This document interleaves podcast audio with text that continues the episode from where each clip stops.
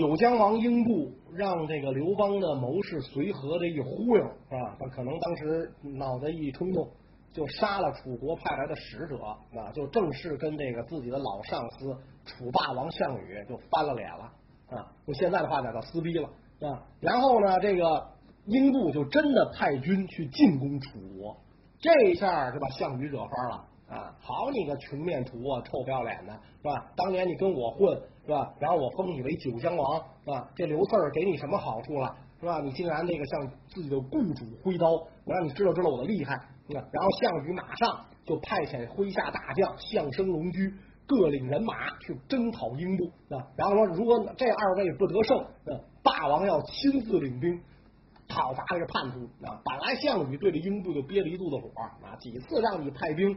你跟我这儿这个推三搪四是吧？原来你跟那个刘邦早有勾结是吧？所以这个楚军气势汹汹而来，又携大破刘邦得胜之余的锐气，啊打的英布啊毫无还手之力，连这个九江都被这个霸王军给占领了。楚军一进九江啊，把这英布的妻子儿女杀了个干干净净，满门抄斩。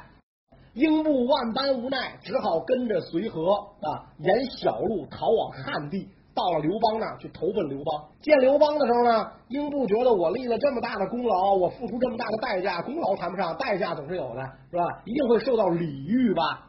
没想到刘邦在这个卧室当中还是那样，洗着脚接见英布啊。英布当时在这恨呐啊，就恨不得拔剑自刎，啊，就太没有脸混了，是吧？霸王这么看对我也不错。是吧？结果呢？我非这个鬼迷心窍跟上刘邦啊，受这种侮辱吗？我结果妻子儿女还都都都被这个霸王杀尽，是吧？我有什么脸面活着？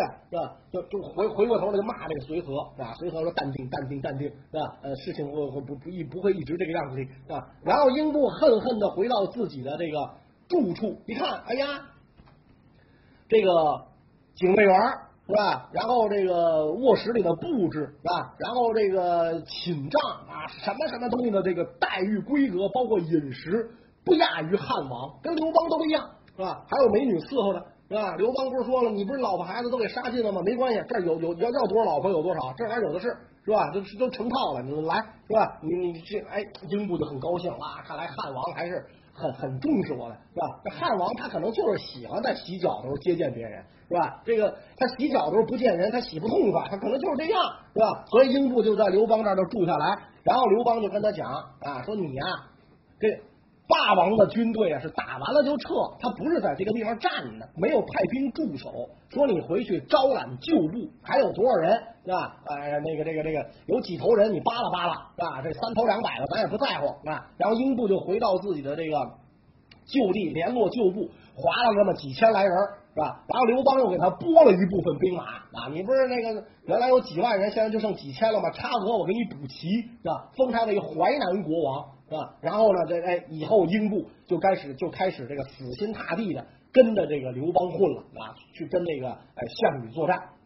然后在这个呃激战的这个过程当中，是吧？这个刘邦觉得啊，项羽的骑兵太厉害了，是吧？从鲁地反彭城，人不卸甲，是马不卸鞍，是吧？一日一夜就奔袭彭城，打的汉军措手不及。所以怎么办？我也得建立一支骑兵部队。其实那个时候的骑兵啊，主要的作用是侦察骚扰，长途奔袭真不是强项，是吧？因为那会儿既没有高桥马鞍，又没有马灯，就骑在马上实际上是很不舒服的，是吧？但是这个刘邦呢，也就仿照这个项羽，建立了一支三万人的骑兵部队，由大将冠军啊担任这个总指挥，那跟项羽几番作战，互有胜负。但是这样一来的话，项羽始终无法越过荥阳西进，基本上这个刘邦的关中地区就安然这高枕无忧啊。荥阳在河南嘛，是吧？刘邦亲自率军在荥阳前线跟这个项羽对峙。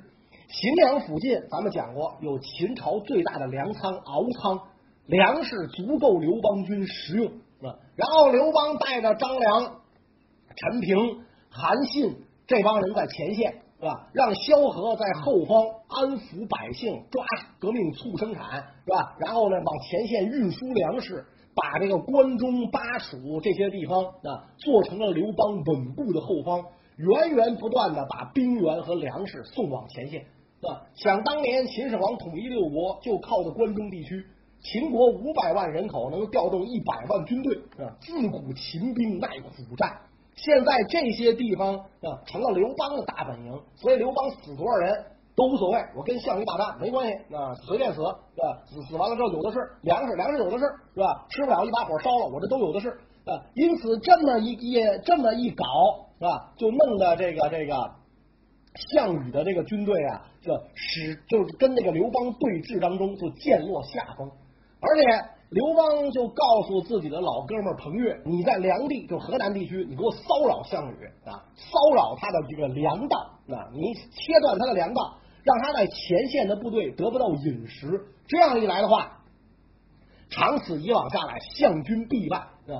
彭越打家劫舍出身，你想想，所以干这玩意儿是行家里手啊，屡屡出兵去骚扰项羽军的粮道，啊，不跟项羽正面交战，你来我就跑。”是吧？你落单我就干，是吧？所以搞得这个项羽很很烦恼，啊！你的军人都不是，战术都不懂，是吧？懦夫的干活，是吧？有本事你跟我咱俩两阵对员，是吧？枪对枪，杆对杆，兵对兵，将对将啊！彭越说这不是我擅长的，是吧？所以就不断的骚扰啊！在这样的情况之下，刘邦势力渐大啊，但是呢，他在前线也不敢主动进攻项羽，俩人一直这么相斥，相斥也不是个事儿啊。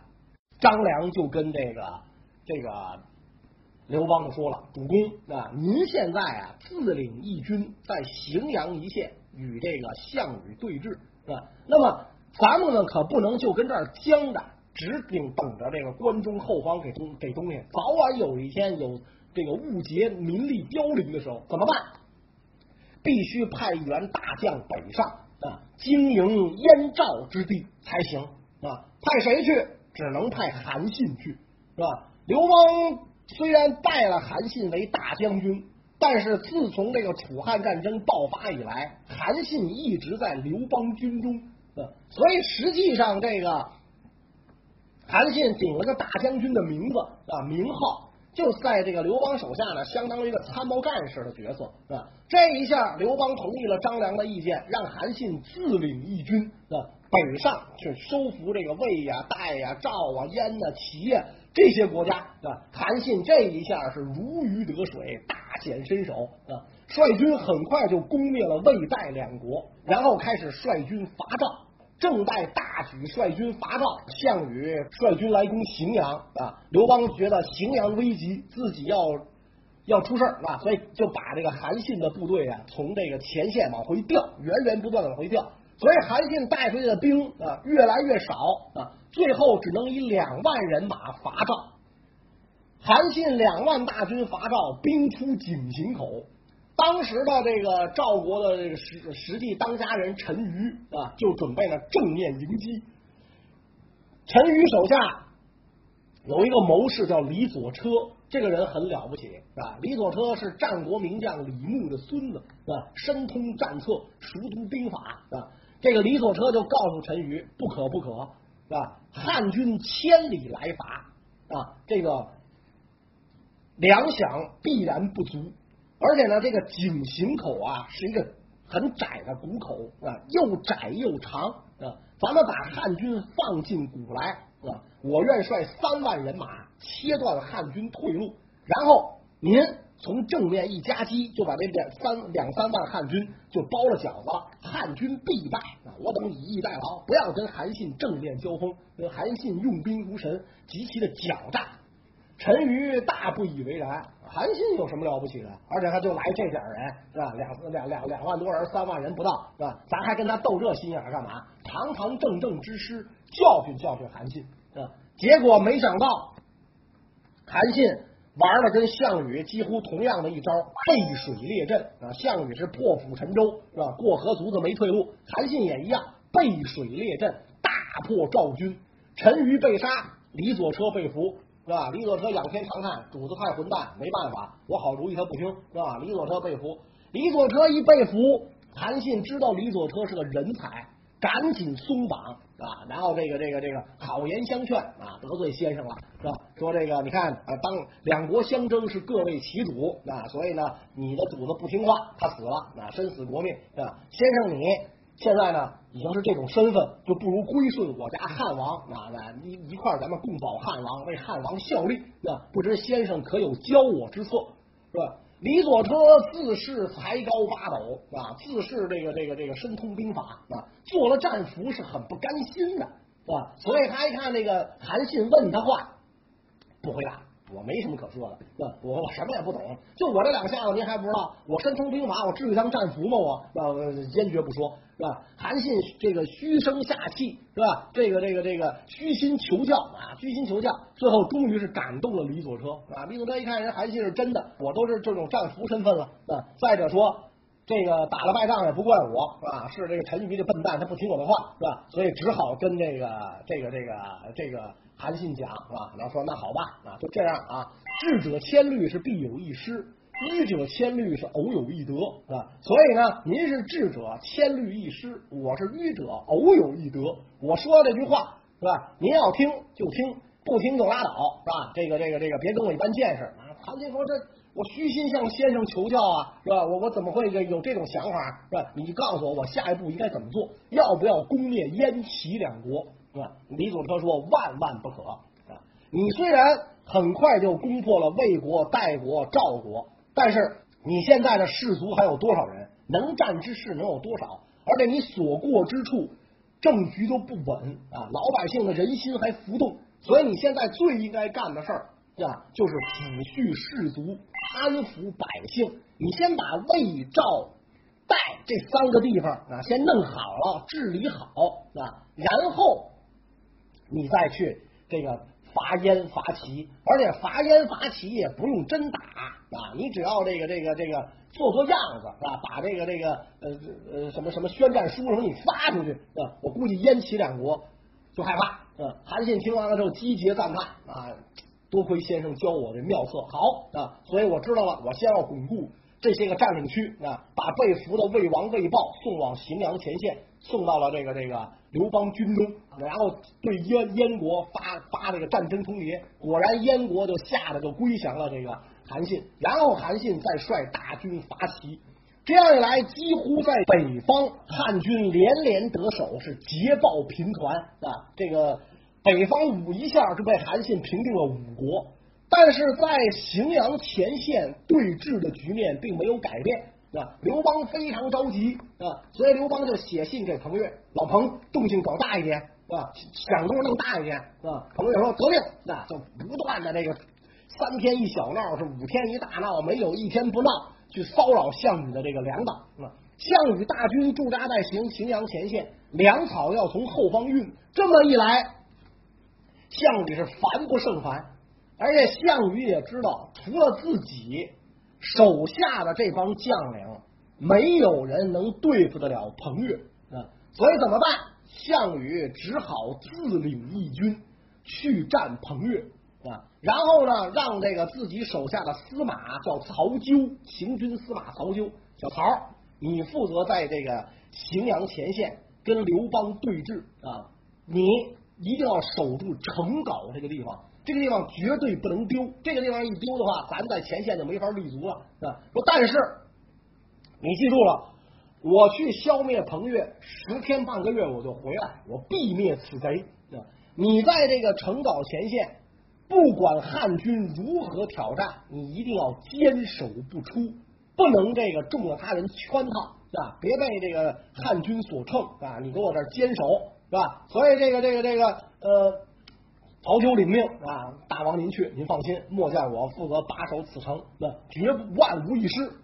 楚霸王一走，汉军就得到信儿了，天天在这个城皋城下挑战啊，什么难听骂什么啊，到最后拿那个旗子上画了一头猪，是吧？画一条狗举着啊，写着曹丘，这就是你，你看到没有？你笨。不敢出战啊！有有有起子吗？是男人吗？敢出来吗？是吧？你想曹纠就是再有再有定力是吧？再能忍是吧？面对这样肆无忌惮的攻击谩骂，这手刘邦很擅长啊！你想想是吧？他都一泼皮无赖出身嘛，什么难听他敢说什么，都没有底线的这个人是吧？让让手下的士兵都这么干啊！天天在底下汉军起哄是吧？所以曹休再也忍受不住了，把楚霸王的这个对他的教导就扔在了九霄云外啊！大开城门就跟汉军杀在一处，结果大败，本人被杀，城稿也被汉军攻占。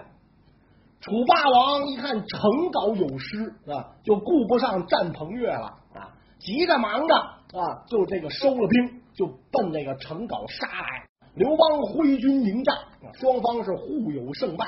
但是毕竟楚霸王不是一般人，是吧？所以这个他在在到回到这个城稿前线之后，啊，虽然城稿城没能夺回。但是刘邦军东进的道路也被他挡住了啊，然后两军就在广武这个地方对峙了下来啊。广武当年魏国啊，在这个地方大力经营啊，修了一条这个运河，叫做鸿沟啊。双方就以鸿沟为界啊，就开始对峙下来啊，又叫这个广武剑啊。双方就隔在这儿开始对峙啊。这个项羽觉得。刘邦这么泼皮无赖是吧？整天就跟那耗着啊，也不跟我真打，然后这么臭不要脸，我一走他就往上贴是吧？然后这个我一来他就往后撤，那彭越也是这个德行，就这么弄下去，哪天是个头啊？嗯，所以项羽就想了一招，没关系啊，我有人呢啊，我有人质啊，刘邦的爹在我手里。对吧？我把刘邦的爹弄出来啊，让刘邦退兵。我看这个刘邦啊，是从是不从，是吧？刘邦他爹在我营中待了这么多日子啊，彭城一战被俘，一直到现在这么多日子，天天我好酒好饭伺候他，滋喽一口酒，吧嗒一口菜，整天这么过日子。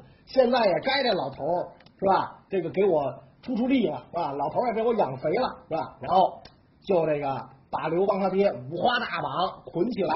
啊，抬到这个战场上啊，弄一块大案板，把他爹往上案板上一搁啊，肉案上一搁，搁一把大铡刀啊，然后开始向汉军喊话啊，请刘邦出来答话啊。刘邦率领众将官啊，然后就排好了阵势，那俩人隔着广武剑是吧？这个这个，估计俩人喊话是听不见的，那会儿也没有这个麦克风是吧？就可能俩人喊了之后，靠底下人传话是吧？这个项羽就跟刘邦说了，说刘邦，你看见没有？这肉案子上躺着的是你爹，你瞧真章了是吧？一一瞪这发髻啊，看见没有？这是你爹，你爹你认识吧？是吧？你不至于胡子到连爹都不认识吧？是吧？你赶紧退兵是吧？归顺我啊，否则的话，我就把你爹剁不剁吧，煲汤喝，你信不信？是吧？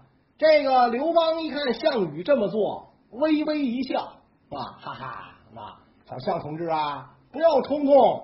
对吧？我爹是谁呀？啊，咱俩昔日啊，在这个武信军帐下结为兄弟，而且我们共同侍奉怀王，一殿之臣，情同手足，是吧？项羽告诉你，我得了吧，谁跟你情同手足啊？是吧？你我约为兄弟，虽然我岁数大，那论岁数我应该是你大爷，对吧？但是呢，咱俩既然约为兄弟，那我爹就是你爹，对吧？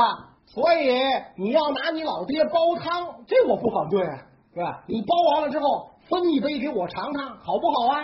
是吧？刘邦这话一说，这项羽都气炸了，是吧？见过不要脸的，没见过这么臭不要脸的，是吧？不但这个项羽气炸了，刘邦他爹更气大了。啊！刘邦他爹还捆着在案板上躺着呢，更气大了。哎呀，我他妈养了这么个忤逆不孝的畜生啊！看来真不是我生的，是吧？所以。项羽说：“得了，老爷子啊，你也就别埋怨了，是吧？谁让你生这么一好儿子，对吧？既然这样，那对不起了，老爷子啊！你跟我这搓了这么多天，是吧？我现在粮中这营中粮尽，只好拿你煲汤犒赏将士了，是吧？然后就要把刘邦他爹就剁了。在这个时候，有人出来救了，谁呢？项伯。”是吧？项伯要说真是啊，不知道跟刘邦他们家什么关系，是吧？当年鸿门宴上救了刘邦，现在啊又来救这个刘邦他爹，是吧？所以他跟那个项羽说啊，说我觉得像刘邦这种一心打天下的人，是不在乎家人死活的啊。他这在他这个人啊，眼睛里只有他屁股底下这把椅子，吧？什么父子情、夫妻情、父啊那个这个这个这个战友情，他全没有，他就是这么一人，刻薄寡恩。你就是杀了他爹，他也不会归降。再者说，咱也未来的事儿发展也很难预料。你杀他爹干嘛？啊，你杀了他爹，他也不归降，以后你还能干什么呀？啊，这番话一说。项羽就明白了啊，对，也是啊，杀他爹也没用啊，还弄了一个我欺负老头的这个这个这个这个这个罪名，好是吧？那算了啊，那把他爹放了吧。哎，刘邦他爹就逃过了一劫。刘邦他爹是逃过了一劫，可仗还得继续往下打呀。蜻蜓的听友们，谢谢大家给袁某捧场。如果你也喜欢我的视频，推荐你订阅优酷袁腾飞空间。